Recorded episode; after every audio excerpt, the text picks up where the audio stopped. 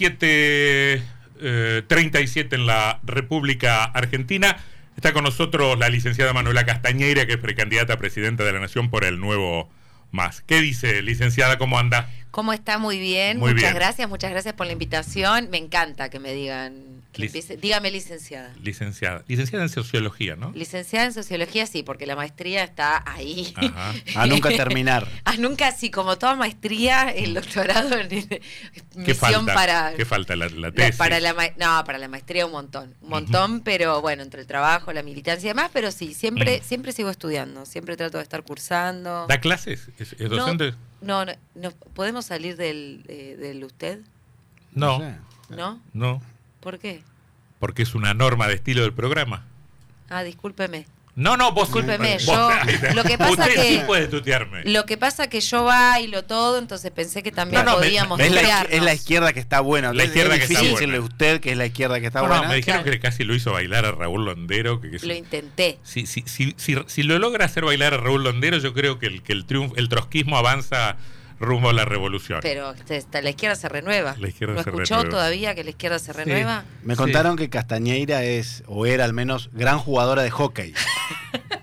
No sé si gran. Jugadora era. Muy buena, me Pará, estuve en el seleccionado entrerriano, dirigido por Martín Beach, le ponía mucha onda. Pintaba para Leona, me dijeron. No, para quién te, ¿quién te dijo semejante? no tiene data. Bueno, yo eh, jugamos con la Flo, Mutio. Claro. Soy de esa camada 84.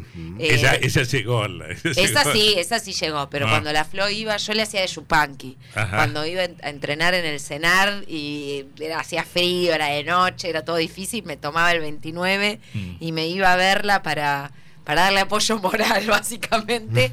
Pero sí, hice deporte toda la vida, eh, me dio amigas entrañables que sigo teniendo. Eh, si hubiese sido buena, como la Flor, me hubiese dedicado al deporte, pero fui socióloga. Claro. ¿Usted nació en Paraná? Soy paranaense, nacida y criada. ¿En qué barrio? Escuela Centenario, primaria y secundaria. ¿Sí? Sí, sí, sí, ahí por la Centenario. ¿Y se fue a, se fue a Buenos Aires? Eh? Primero estuve, estudié en Santa Fe, me fui a la UNL, estudié Derecho dos años y ahí me di cuenta que no era para mí, que no era eso. Eh, me parecía muy burgués el derecho. No, no, por burgués. Sentí en ese momento que era, me había hecho atea hacía poquito y sentí de vuelta en ese momento que era de vuelta caer como en dogmas. En ese momento sentía que en ese momento la facultad se la vivía como algo muy cerrado y estaba queriendo cambiar el mundo, básicamente. Y me fui a estudiar sociología a la UBA y ahí me quedé. Y ahí además me pasó otra cosa, que es que conocí a la izquierda y me hice anticapitalista. Sí, anticapitalista, feminista, socialista.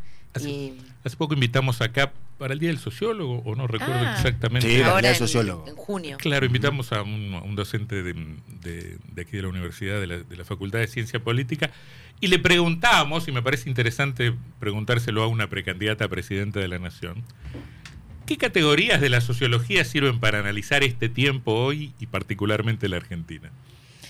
Muchas, te diría. Yo uso varias. Por ejemplo, en la campaña electoral, el problema de la construcción de hegemonía, una categoría gramsciana, que en realidad em, ahí me parece que en la campaña se ve mucho con el intento de instalar algo que es terrible, que es sentido común. El sentido común está lleno de contenido y en general han construido un sentido común que tiene los intereses de una minoría y le hacen creer a la mayoría trabajadora que sus intereses eh, no son los propios, son ajenos. Por ejemplo, una idea de sentido común, que la inflación es culpa de la paritaria del salario y no de la fuga de divisas. Esa es una idea de sentido común de la macroeconomía, ¿no? de los que saben, entre comillas. Eh, nosotros ah, justo hoy arrancamos el programa hablando más o menos de eso. Uno, uno no sabe si la sociedad se derechiza, porque hay muchos dirigentes que adoptan el discurso de la derecha, porque hay políticos que son seguidores de encuestas y que creen que la sociedad se está corriendo para ese lado e intentan capturar votos en esa, en esa pecera. Yo ahí en esa postura, en ese debate del, huevo y la gallina, eh, me pongo, mm, tengo una mirada distinta y me parece que están intentando a través del discurso, a través de los partidos tradicionales, a través de los discursos empresarios, hegemónicos, imponer algo que en la sociedad no está tan presente. Entonces hay una sobrevaluación de la derecha y una subvaloración de la izquierda. Mm. Entonces, en Argentina, que tiene un vínculo muy particular entre palacios y plazas, que la política está construida entre esas dos instancias, entre las instituciones, pero sobre todo entre las plazas, que hay la calle, la Madre Plaza de Mayo. Bueno, estamos a 40 años de que la protesta social haya tirado abajo la dictadura. La marea verde que conquistó la legalización del aborto en el país del Papa argentino. Y varios hitos históricos me parece que en la sociedad se vive otra cosa que el discurso derechizante que los partidos tradicionales, por ejemplo, como figuras como Gerardo Morales, Larreta, desde Jujuy, le quieren imponer hacia toda la Argentina. Uno preguntaría en, ese, en ese contexto, ¿por qué cuando aparece algo, se lo hemos preguntado a otros precandidatos de la izquierda, ¿por qué cuando aparece algo presuntamente disruptivo en el sistema político como mi ley, viene por derecha y no por izquierda. Yo ahí de vuelta, me parece que eh, lo que está viendo en el mundo es polarización.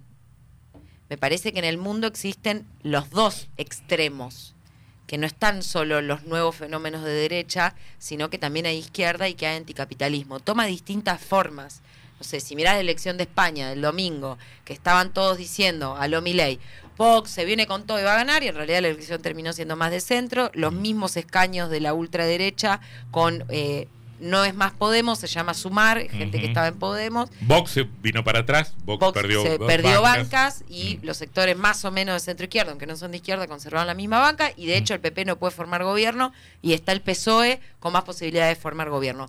O, vamos a un ejemplo nacional, Santa Fe, no, se viene la candidata de Bullrich, no se confirmó, no fue así, está más a centro. Y en el mundo, además de elecciones, digo, hay expresiones sociales y nuevos movimientos. A mí siempre me preguntan, yo me defino anticapitalista y me preguntan, bueno, ¿dónde ves el anticapitalismo? ¿Dónde funciona? Y yo creo que es un movimiento que se está prefigurando en eh, distintas luchas, por ejemplo, el fenómeno de nueva sindicalización que hay en Estados Unidos, Starbucks, Amazon, eh, la Nana Fine con los actores y los guionistas haciendo huelgas, pilotos, sindicalizándose en el centro, en uno de los países hegemónicos de la economía mundial, ¿no? Y ahí hay un nuevo sector que está diciendo nos vamos a sindicalizar por nuestros derechos, que repartan la ganancia, que repartan bueno, eso es un fenómeno que viene por izquierda. No siempre se traduce en la política eso, o en la política electoral. No, estamos hablando de la sociedad. Mm. Y hay un vínculo. Tiene, no son compartimentos estancos, tienen sus especificidades, pero hay idas y vueltas. Eh, y también, ojo, porque vos tenés elecciones que van en un sentido y sociedades que van en otro. Jujuy, que lo nombraba. Ganó Gerardo Morales con el 47% de los votos y al otro día las maestras que lo habían votado salieron, algunas maestras que lo habían votado salieron a pelear contra Gerardo Morales y la provincia está en lucha total y además aprovecho para denunciar el estado de sitio en los hechos que hay en esa provincia en este momento y las comunidades originarias peleando para defender el litio y demás. Es decir, puede ir el voto hacia un lado y los pies hacia otro, evidentemente. Y me parece que es un fenómeno mundial. Y me parece que en el mundo también se está peleando contra la precarización laboral, que es uno de los fenómenos nucleares del ultracapitalismo, que está reventando conquistas del siglo XX en materia de derechos laborales. En los movimientos eh, contra el ecocidio y por la ecología, son mundiales. La marea verde que fue en Argentina, pero la ola feminista a nivel mundial que tiene vínculos internacionalistas, es uno de los principales movimientos sociales mundiales que está conectado entre países. Bueno, se empieza a ver que hay muchas cosas. Todos los fenómenos, salvo quizás el, nuevo fenómeno del feminismo, eh, son minorías claramente. Minorías eh, en la, en la sociedad y también en lo político, porque no se traducen y porque hace 30 años estamos viendo protestas masivas en Davos, en protestas contrahegemónicas que en, lo electoral no terminan cristalizándose en ningún partido. Creo que em, no es mecánico, sí me parece que hay crecimientos electorales, no sé si tomás Argentina, nosotros estamos hablando de una izquierda muy radicalizada que está que viene de elecciones en algunas provincias de dos dígitos y a nivel nacional eh, que puede llegar hasta el 4% o más, 5 hasta el 6 y sabemos que en una elección una izquierda que dice anticapitalismo, feminismo, socialismo, legalización del aborto, a mí me parece que son guarismos para nada despreciables, teniendo en cuenta que la ultraderecha tiene todo el, dinero del establishment, del lobby financiero, y nosotros hacemos campaña pulmón y ahora me está esperando un compañero en auto para llevarme a Córdoba. Así que hay una desigualdad de acceso a recursos económicos para hacer campaña que transgiversan los resultados. Para mí los votos no son son una foto interesante y que dice cosas y efectivamente tiene su importancia, pero también hay un montón de variables en el medio que hace que no sea una foto eh, muy mm. directa de lo que se vive a nivel de la sociedad. Entonces, para ver si la sociedad está a la izquierda o no, no alcanza a mirar un resultado electoral. Porque, no sé, Macri ganó las elecciones de medio término en el 2017 y 14-18 de diciembre tuvo una movilización que lo, eh, lo eyectó del gobierno por la defensa, porque quiso tocar los derechos jubilatorios. Entonces, yo lo relativizaría. Sí creo que la izquierda está creciendo, digo que es desigual obviamente y el discurso de derecha tiene mucho más espacio y además en general a mí me pasa como candidata mi propuesta el salario mínimo de 500 mil pesos me han gritado más a mí por decir eso literalmente gritado en los medios de comunicación que a mi ley por decir que quiere vender órganos em, me explica la ¿Me, explica la interna de la izquierda? Uy, hay que traer un pizarrón. Sí, sí. Hay que traer un, Recién estaba escuchando a la Miriam Breckman en una radio de Buenos Aires y se la nombraron a Castañeira y hubo un silencio, como loca. La odia. Eh, no sé por qué me odia. Malísimo eso. Me duele, porque nosotros deberíamos estar del mismo lado peleando. Y creo que la primera cosa que te voy a decir es que creo que debería haber unidad de la izquierda y sí creo que tendríamos que haber tenido o una paso en la que estamos todos y después, bueno, el que gana o la que gana gana y vamos a octubre y apoyamos, o inclusive, como le propuse a Miriam, una fórmula común, porque ya veíamos que había fragmentación, que Solano había dicho lo de la paso, habíamos tenido reuniones y nos dijeron que no. Me dijo que no a todo, me dijo que no a la paso y me dijo que no a la fórmula común que a mí me hubiese parecido que nos hubiese proyectado. pero, está, Ramal también. El otro día hablamos con Marcelo Ramal nosotros. Mm. Hay como... Está Ramal, que lo echaron, que ellos son los fundadores del FIT, de hecho, mm. con, Altamira, y lo echaron y re mal, además, porque le impidieron ser candidato, todo. Pero más allá de, lo procedimental y de ¿Qué pasa ahora con las listas? No, no, más allá de eso, me interesa saber qué, mm, qué diferencia ideológica hay. Yo creo que ahora en lo electoral lo que si, hay... Si ustedes se sienten más a la izquierda, si hay más reformistas, si hay... Si hay Son trotskistas, leninistas si hay, más, si hay más radicalizados, menos radicalizados, más complacientes, por supuesto que hay debate. Bueno, por pero, supuesto que hay debate. pero digo para entenderlo por fuera de, de, del no, no, lo que pasa es que la, la interna ahora estamos en proceso de elecciones y es importante para todo el público que quiere ver unida a la izquierda, que sepan que lo dimos todo para intentar de que salga y que hay una manera de que se une la izquierda y que es que nosotros eh, superemos el piso del medio millón de votos de agosto, porque esto se trata de relaciones de fuerza, evidentemente, porque hay división en este momento, porque Breckman mira la paso como si fuese un negocio y está especulando quién pasa y quién no para quedarse, entre comillas, con los votos del resto. Y la verdad que me parece un horror, me parece irresponsable porque no deberíamos tener las prácticas políticas que tiene el PJ, sino deberíamos traer otro tipo de metodología al proceso electoral, porque somos de izquierda y te tenés que diferenciar en lo que decís, en lo ideológico, pero en tus métodos. Los métodos importan, la forma y el contenido están vinculados.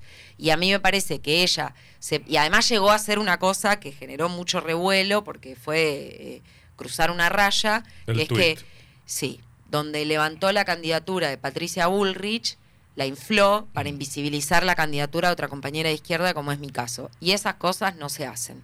Yo jamás, jamás, yo digo cosas políticas, jamás me van a encontrar con una cosa que para mí ya es moral de esas características de inflar, de que utilizar los métodos del enemigo, utilizar los métodos del otro. Uno no puede entender que la a ver, en, en, otro sector social o en otro, en otro, en otra expresión política lo puede entender. Ahora, que sea que la izquierda sea una hoguera de vanidades, que es lo que parece, es un poco No es un discurso de vanidad, es un discurso eh, de cálculo, el de ellos. Para mí no es un tema de ego de quién es la candidata o demás. Ellos calculan, calculan quién pasa, quién se queda con el cargo y están pensando en una banca. Mm. Es así, no, no son vanidades. Es la manera que ellos ven la política ahora y por eso nosotros la queremos renovar. Y a mí me parece ¿Hay que diferentes es una miradas, ¿Hay diferentes miradas respecto de lo que se puede hacer desde la izquierda en el Parlamento? ¿O más o menos todos piensan Sí, obvio que hay diferentes miradas. Yo creo que el problema que tiene el FIT, que está en una crisis ahora, y por eso también se mata con Solano, y Solano le dice cosas indecibles, y la acusan de cosas, y Breckman tampoco se solidariza con las cosas que por las que pelea Solano, que eso tampoco la veo, no sé, yo fui a Guernica, ponele. Estuve ahí abajo una lluvia de bala cuando Bernie eh, agarró y, el y este gobierno... Era una toma de terrenos. Era una, sí, en el medio de la pandemia de gente que se había lleno de gastronómicos que se habían quedado en la calle, la nada, y montaron chozas y demás para tratar de sobrevivir. Y fue el gobierno con balas y una topadora y se llevaron puesto chozas. Y estaba ahí con Beliboni y no estaba Breckman y no estaba Solano. Y para mí eso no es así, no sé. También fui a Bolivia cuando fue el golpe de Estado eh, y a Perú cuando fue ahora en el verano estuve eh, también a solidarizarme eh, con los golpes de Estado. Me parece que yo soy parte de una generación que piensa que la izquierda no tiene que estar solo en el Parlamento, sino ponerle el cuerpo a los hechos sociales históricos más importantes. Yo creo que el debate pasa porque ellos creo que en este momento están pensando en la rotación de la banca y la ponen en juego porque es un momento muy eh, pesado y donde crece el discurso de la derecha y no tienen los votos atados, nadie es dueño de los votos, nosotros somos izquierda además, y eso puede cambiar y necesitamos la máxima unidad para defender las posiciones que hay, entonces por eso queremos pasar para hacer un bloque y de cara a octubre que eso salga. Y además creo que también han entrado en una crisis porque no están aportando ideas. Y a mí me parece que el rol de la izquierda en esta campaña tiene que ser girar el debate a la izquierda. Mm. Tiene que ser, por ejemplo, nosotros lo hacemos con, podrás estar de acuerdo o no, pero tratar de presentar una mirada alternativa diferente para salir de la crisis. Y lo hacemos con un disparador que es el primer punto del programa, que es el salario mínimo que parte de los 500 mil pesos. Es un plan, mm. está acompañado de las siete medidas anticapitalistas. Alguien va a decir, para una, una expresión de izquierda radical es medio poco podrías decirse que eh, es reformista. Podría decir que el aumento de salario es una consigna que viene del reformismo. Lo que pasa que como nosotros decimos que salga de la ganancia, es una medida anticapitalista. No decimos solo que salga de la emisión o que bla, o que sea solo el Estado. Ahora, usted se imagina que, salga de la ganancia. Claramente en, este Parlamento... Por decreto. Claramente en este Parlamento no podría salir una medida de ese tipo. Por eso dije por decreto. Ajá de necesidad y urgencia. Así, claro. no, es que es más necesario y urgente que el salario. No, pero uno preguntaría, bueno, es una, es una, es una buena oportunidad para preguntar eh, cómo imaginan la construcción de consenso, porque llegar a la Casa Rosada y meto un decreto, porque no tengo otro camino para, para llegar a una medida bastante reformista en, cierto plano, habla también de las limitaciones que tendría un gobierno no creo, te repito, no creo, es una medida que en otra etapa podría ser reformista, pero en esta no lo es porque cuestiona la ganancia, mm. que es un aspecto nuclear del capitalismo. Por eso mismo me imagino, me imagino muy eh, difícil en esos términos. Es contradictorio lo que me decís desde el punto de vista, es una medida reformista, ¿cómo la vas a hacer si es reformista? Pero en realidad todo se te va a venir en contra. Bueno, ¿por qué se vendría en contra y quién? Como es anticapitalista la medida porque toca la ganancia, entonces efectivamente qué tipo de sectores estarían en contra, los sectores concentrados de la economía. ¿Qué sectores estarían a favor? La mayoría trabajadora. la llamaría a defenderla. déjeme, interrumpirla. Eh, hay mucha reacción a medidas reformistas también en este país. También lo ha habido, sí. ¿Y cómo las hemos conseguido? Como la legalización del aborto, medida democrática, podría sí, O, o, alguna medida, o alguna, o alguna medida muy menor como, como, como el impuesto que se introdujo en algún momento a la renta financiera. Lo que pasa que ahí me parece que ese es el problema de este gobierno y del el progresismo que para mí es el reformismo sin reformas. Y eso es lo que ha metido mucha frustración en la sociedad. Dicen que hacen cosas, pero están vacías. Por ejemplo, dijeron impuesto a la riqueza. Primero, no era un impuesto, era una donación y era por única vez. Fue una cosa súper recortada. Si hubiese sido un impuesto a la riqueza en serio y hubiesen dicho que sea con fondos transparentes, donde sepamos a dónde va a ir, por ejemplo, una de nuestras propuestas es llevar a 10 puntos del PBI el presupuesto en educación pública, y hubiesen dicho eso, yo me movilizo por eso, yo voy a la calle. El gobierno dijo que hizo gasoducto con ese, con ese tributo. Un gasoducto de los 20 que hay que hacer y además vaya a saber porque la verdad que este gobierno tiene muy poco claras las cuentas y ha, lamentablemente, a partir de enriquecer a determinados amigos, ha enchastrado una cosa eh, que es importante y ha generado un sentido común de que obra pública es igual a corrupción. ¿Por qué? Porque no está democratizado y no está transparentado. Y para nosotros, el control de trabajadores, vecinos y usuarios es una manera de abrir a que sea transparente el uso de ese tipo de cuestión. Entonces, yo creo que hay un montón de medidas que no terminaron teniendo apoyo porque se hacen por arriba. Por ejemplo, la 125, voy a ir más allá, bien polémica. ¿Por qué no salió la 125? Porque la derecha salió a la calle, pero los trabajadores no. Y el gobierno, que tiene influencia en la CGT y en todas las centrales, no salió a movilizar y a decir, salgamos a defender un impuesto hubo a la... movilizaciones. Camionero movilizó. No llamaron, de manera independiente, muy poquito. Nos llamaron, no querían hacer olas. Dijeron, no vamos a hacer olas, lo llevamos al Congreso no hagamos olas. La derecha hace olas y este gobierno, que tiene la agrupación política más grande de la Argentina, que es la Cámpora, no hace una sola marcha por ningún tema. Yo fui el año pasado, el 2 de septiembre, a la Plaza de Mayo ante el intento de magnicidio de Cristina Fernández de Kirchner. Porque creo que con eso intentaron atacar los derechos políticos de toda la Argentina. Además, cuando mm. intentaron asesinarla. No, además de que no hubo nadie más de izquierda, no hubo ya convocatoria orgánica para eso. Dijeron, bueno, hacemos feriado, nos llama a movilizar. Bueno, yo digo, el salario de 500 mil, ¿cómo lo voy a defender? Bueno, llamando a mm. defenderlo con la mayoría de trabajadores, si la mayoría de trabajadores no lo quiere, lo rediscutimos. Hablamos unos minutos ¿Pero más. ¿Estarían en contra del mm. salario de 500 mil? Esa es mm. la pregunta. Eh. Hablamos unos minutos más con, con la licenciada Castañera, precandidata a presidenta por, por, por el nuevo MAS. Hubo agrupaciones o individualidades de izquierda que en algún momento se sintieron interpeladas por el kirchnerismo y que se sumaron al kirchnerismo. Pregunto en general. ¿Cómo quién? No, no, no, que si yo pienso en intelectuales de izquierda que, formaron parte de Carta Abierta, por ejemplo, en, ah. algún momento. Em, eh, gente del PC que se, que se incorporó al, frente de todos en su momento. Pero pregunto. Yo soy de la izquierda antiburocrática. Ajá, pregunto, ¿cómo, cómo, ¿Cómo viven ustedes la relación con el peronismo? Cuando digo el peronismo, digo el peronismo como partido acostumbrado a gobernar, pero también con la base popular del peronismo. Porque hay, mucha gente que dice, y bueno, el pueblo es peronista, si nosotros no nos metemos ahí, vamos a ser siempre testimoniales. Bueno, en primer lugar, eh, ayer me lo preguntó, eh, bueno, lo hablé con Luis Novarecio. Me preguntaba, bueno, qué veía ser de izquierda, cómo, que era la izquierda, y yo le dije, para mí la primera cosa es que soy de izquierda y soy anticapitalista, feminista, socialista, y que me distingo de las experiencias de burocratización del siglo XX. El estalinismo, el PC, el castrismo y demás. Eh, sí defiendo revoluciones anticapitalistas, sí defiendo el proceso cubano, por ejemplo, pero no su gobierno. Porque somos parte de una izquierda que defiende los derechos democráticos de los trabajadores a opinar, a hablar, eh, bueno, y, esas cuestiones. Y ahí yo para distinguir eh, también de tradiciones políticas eh, diferentes. Una cosa son los dirigentes y otra cosa es los trabajadores que pueden tener la ideología que quieran y pensar lo que quieran. Acá hay una discusión de caminos.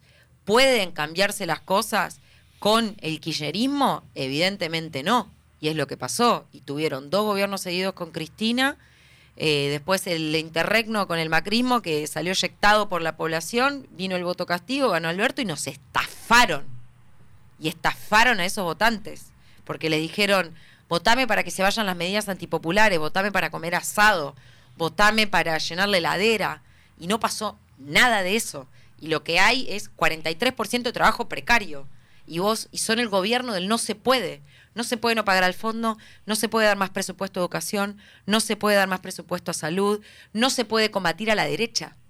Que esa es otra cosa que dicen. Ah, crece la derecha, pero ¿por qué pasa lo que pasa? Porque crece la derecha. ¿Y por qué crece la derecha? Porque crece la derecha. La derecha crece por algo. Porque este gobierno le impuso frustración a la sociedad y porque no frena a los poderosos. ¿Por qué no hicieron algo con Vicentín cuando pudieron? Se la dejaron pasar toda. Y para mí eso fue un punto de quiebre. Bueno, no me termina de contestar tiene que ver con eso, ah. con que con este gobierno no se pueden cambiar las cosas. Y yo quiero otro mundo. Yo quiero un mundo donde si vos sos un trabajador registrado en un convenio colectivo, no estés debajo de la línea de la pobreza. Ni siquiera es un mundo tan delirante. Te estoy diciendo cuatro cosas que el capitalismo no resuelve. Eh. Hoy, si Cristina dice que es un sistema eficiente, en desacuerdo. Vivienda, salud, educación y empleo. No, bueno, y además alardea de que nunca los ricos ganaron tanto como además, y que, son, que son pagadores seriales. Pero bueno, esas son en todo caso las contradicciones que tiene que tiene el gobierno. No, me preguntabas a mí por qué no me sumo a una experiencia política de estas características. No estoy diciendo por qué no se suman a esta experiencia. Digo, ¿qué hacen ustedes con el pueblo Ah. peronista? Porque muchas veces veo Ah, eso que... es otra cosa, claro. veces- Perdóname, mu- no te estaba entendiendo Muchas eso. veces veo que Hablo. se hace imposible atacar determinadas tradiciones muy instaladas en los Mm. sectores populares del peronismo, porque, y como la mayoría de los pobres son peronistas, y nosotros somos de izquierda y pretendemos representar eso, no podemos ir contra eso. No, yo no, no, no me siento, re- eh, por ahí no te entendía porque no me siento identificada con esa experiencia política. Eh, realmente, mm, no sé, cuando fue la experiencia de la marea verde, digo, hablo mucho de las eh, cuestiones del movimiento por ahí del que vengo yo. Eh, eh, vos me decís la base peronista del pueblo, había un montón de mujeres jóvenes y demás que venían del peronismo y estábamos ahí peleando por un derecho y no tengo ningún problema y el diálogo.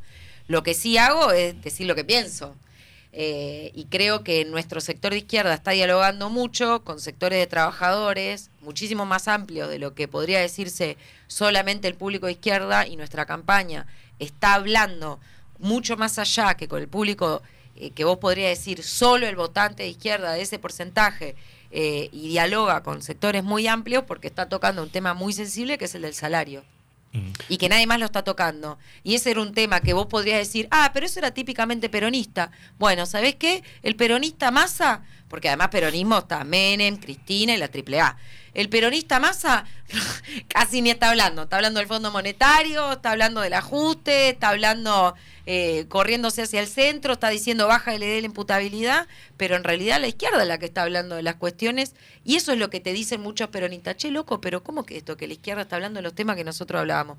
Y si ustedes abandonaron a los laburantes con el tema del salario y los dejaron en banda. Bueno, nosotros no. Y con los despidos, la precarización laboral, y se nos llenó la lista de extrapartidarios. Por ejemplo, despedido de Garbarino. Gaby, que le mando un abrazo, candidato nuestro, extrapartidario, no viene de la izquierda. Lo acompañamos en la pelea contra la precariedad. Alberto lo había recibido, él se reunió con Alberto, lo dejaron tirado. Los echaron ni los indemnizaron, nada. Están en la lista. Los echados, eh, despedidos de Desur, están en nuestra lista. Los conocimos peleando, cortando el puente Puerredón. Después, bueno, después artista, Alejandro Tantanián, el, el director que fue, que fuera director del Cervantes, dramaturgo, escritor, una eh, serie en Netflix hace poco, también extrapartidario en nuestra lista, peleando contra eh, por la comunidad LGBT, contra la homofobia. Bueno, ¿No, le, ¿No le duele a la izquierda que los jóvenes eh, se vuelquen tanto a mi ley? Usted decía recién, el, el, el jingle nuestro es un furor en TikTok. Sí. Eh, pero uno le pregunta a los pibes de 17, 8, 18 años a quién votan y la rebeldía viene por derecha. No estoy de acuerdo con esa frase de la rebeldía viene por derecha. Me parece que, en primer lugar, cuando mirás a la juventud, ellas no votan a mi ley. Porque ellas, y te digo porque lo he visto, y lo cuentan muchas compañeras y compañeros nuestros docentes, en las aulas de las secundarias están dando unas discusiones bien acaloradas, que las pibas le dicen, no votes a este que quiere sacar la educación sexual integral, no votes a este que no le importa si me matan, no votes a este que está en contra del aborto. Entonces ahí tenés la mitad, o sea, las pibas no lo están votando. Y después de los varones, no todos votan a mi ley. Entonces en realidad me parece que la frase más eh, acertada por ahí es, hay un sector de jóvenes varones que votan a mi ley, que no es lo mismo que los jóvenes votan a mi ley, la rebeldía es de derecha. Además, eso creo que también de los jóvenes que votan a mi ley, que son ese fragmento, te diría, no sé, un cuarto de la juventud, por decir, regalarle. Que, que ya es un montón. Bueno, el Un tipo cuarto de la juventud. es la persona con más minutos televisivos en los últimos cinco años de la Argentina. Y los jóvenes lo no inflaron a lo loco, le regalaron todo Y eso. los jóvenes Igual, no miran televisión. miran redes sociales. La televisión Bueno. se replica en redes sociales. La misma que voy yo se replica en redes sociales. Es el círculo virtuoso ahora en esta etapa que vas a la tele, se corta ese fragmento, se sube a las redes y eso se viraliza. Lo vemos todo. O el motivo por el cual hay streaming en las radios. Porque va a las redes sociales, pero estás en la radio. Bueno, de ese vínculo que hay ahora en la comunicación. Eh, creo que lo que sucede es que hay un sector de la juventud que está muy enojada, que está frustrada, que la pandemia se vio muy atacada con ese discurso del gobierno que atacaba a los jóvenes porque hacían fiestas y los echaban, y consumió muchas redes sociales, universidades cerradas, colegios cerrados, poco espacio para contrastar ideas, y se vieron bombardeados dentro de esa frustración de falta de libertades y de derechos por un discurso de odio, de resentimiento, de competencia con el al lado. Rebeldía es rebelarse contra los poderosos, contra el sistema, contra, la el, al- contra el capitalismo, el luchar contra la precarización, es hacerse feminista, es estar contra el ecocidio. Lo demás es un discurso careta, ultracapitalista, de bancar a los poderosos, mal peinado, disfrazado de otra cosa. Para no usar más, eh, para no... Se enojó, ¿no? ¿Cómo, cómo cree que le va a que ir? me cuesta. ¿Cómo le va a ir? ¿Cómo Estoy entusiasmada. Sí. Creo que el 13, por un lado, está abierto, que lo que vimos en estas últimas elecciones, por ahí la de las provinciales, la más El 13 son las primarias. Sí, sí. El 13 de agosto. ¿Mm? La gente ni sabe cuándo Sí, se sí, vota. sí. ¿eh? Bueno, es importante. El 13 de agosto son las PASO y nosotros somos la lista 13, guiño, guiño. Muy bien. Impresionante. ¿Vio? Usted que estaba preocupado por la decadencia de la izquierda. La decadencia de la izquierda. si no, bueno, no puede 13 de agosto, lista 13, necesitamos medio millón de votos Mm. para el salario de medio millón de pesos. Mm. Usted fíjese, es sencillo, para que nadie se olvide. ¿Qué pasa el 13 de agosto? Creo que está abierto. Creo que hay una elección también muy fragmentada por el tema de esta confusión de que no sabes cuándo se vota, de que eh, estuvieron las provinciales, de que están las generales, pero es una paso muy importante que define cosas. Me parece que sumaría que haya un debate presidencial de candidatos de todas las listas, no solo de alguna interna. Me parece que aclararía para la población qué se está votando. Y ahí, en ese marco, me veo con entusiasmo porque la campaña crece por conectar con problemas muy sentidos. Recién vengo, de, bueno, vengo de, de un bar ahí del centro del Flamingo, hicimos un encuentro con, con candidatos y candidatas de nuestra lista, una merienda, El tomamos Flamingo. café. Se nota que se fue de Paraná en el año 1900. De- bueno, para mí siempre es así. No, para no- para cambió de nombre, yo para me fui en el nosotros también 2005. Es un bar bien aristocrático. Pero para nosotros también sigue siendo Bueno, Flamingo. pero el café es pagable, escúchame, que los Para trabajadores nosotros. no podemos pagarnos un café en el no, centro. yo ¿Qué le digo, hay bares más populares. ¿Por qué? Bueno, Eh. pero eso dígaselo a Graboy, que se hace no el sé. que el pobre y después se junta con los de masa, ¿me Le- le entendés? Yo vivo de mi salario y me pago el café donde me gusta. Le. Preguntaron a Grabois por qué no era trotskista y dijo que, entre otras cosas, porque él es cristiano. Y, Bueno, vio, eso es un problema, porque Graboy, que se hace el piola, está en contra del aborto, así que progresista no tiene nada. Ojo con eso. Bueno, Es un eh, peligro. La, la pregunta que usted, no Ah, quiere, para- que, que usted no quiere que le haga, ¿y si no llegan al piso? No, bueno, primero vamos al 13. Mm. Eh, primero vamos al 13, tenemos entusiasmo, necesitamos medio millón de votos, así que estamos ¿Cómo les fue la, en la, en la última paso? Estuvimos cerca, estuvimos cerca, ¿Qué fue cerca, recuerda? arriba del 1, en la provincia de Buenos Aires, en las Eh, legislativas. no, y no, no, en Entre en el- Ríos en- pasamos las pasos. ¿Y en, en el país en general? En Entre Ríos pasamos las pasos. La última fueron legislativas. Sí, sí, sí. No, no, las pero, eh, anteriores presidenciales, hace cuatro años era otro país, era otro mundo, qué sé yo, antes de la pandemia, pre-pandemia, post-pandemia. Ujú. Nah, Ah, ahora bueno. que hemos crecido un montón, imagínense, ya tengo 38 años. Ujú, todo lo que pasó 38. en el medio. Y se, y se anima a hacer unos singles un tanto... Y a bailar. y un Y a bailar. tanto bizarros. No, para mí la. Macarena Bizarra Sí, fue sí, el sí. tema más escuchado en la historia del mundo. Y le dice. Bizarro, usted, no, no, no. Mira, acá que está la, la autora del, del baile Ah, que me la acompaña. Usted es la responsable. Es la responsable, Ya- la responsable de comunicación que me dijo, Manu, ¿te animás a bailar? Y yo dije, sí, yo siempre bailé, ya nunca había sabemos- bailado en cámara. Ya sabemos a quién retar el 14 de agosto. No, a las jóvenes. eh, está, me encanta el jingle, lo bailo eh, Mm. un montón porque soy así, porque el anticapitalismo está lleno de alegría, porque está lleno de juventud, porque la juventud es eso, nuestra lista también es joven, pero habla de temas que son globales, Pero los como el salario jóvenes. de 500 Maca- ¿De qué año es mm, Dame Alegría Macarena? Hace como 20 años. Sí, pero no eso. saben que era la 50. Macarena, es dale tu voto a Manuela Ah, Castañeira. Bueno, ah, bueno. ¿Entendés? La, Dale la- la tu juventud piensa que inventaron una, que compusieron una canción. Puede ser, y que es muy pegadiza, exactamente. Bueno, por eso digo los créditos. Mm. La hizo Pedro en el programa de Pedro Rosenblatt, eh, Gelatina, la escuché de ahí, la hizo un oyente, me pareció divertida y la bailé. Y en realidad no, no, no es un spot de campaña, es Mm. algo que era un chiste y pasó, y ahora todo el mundo lo está analizando como si nosotros hubiésemos Mm. estado tres meses pensándolo.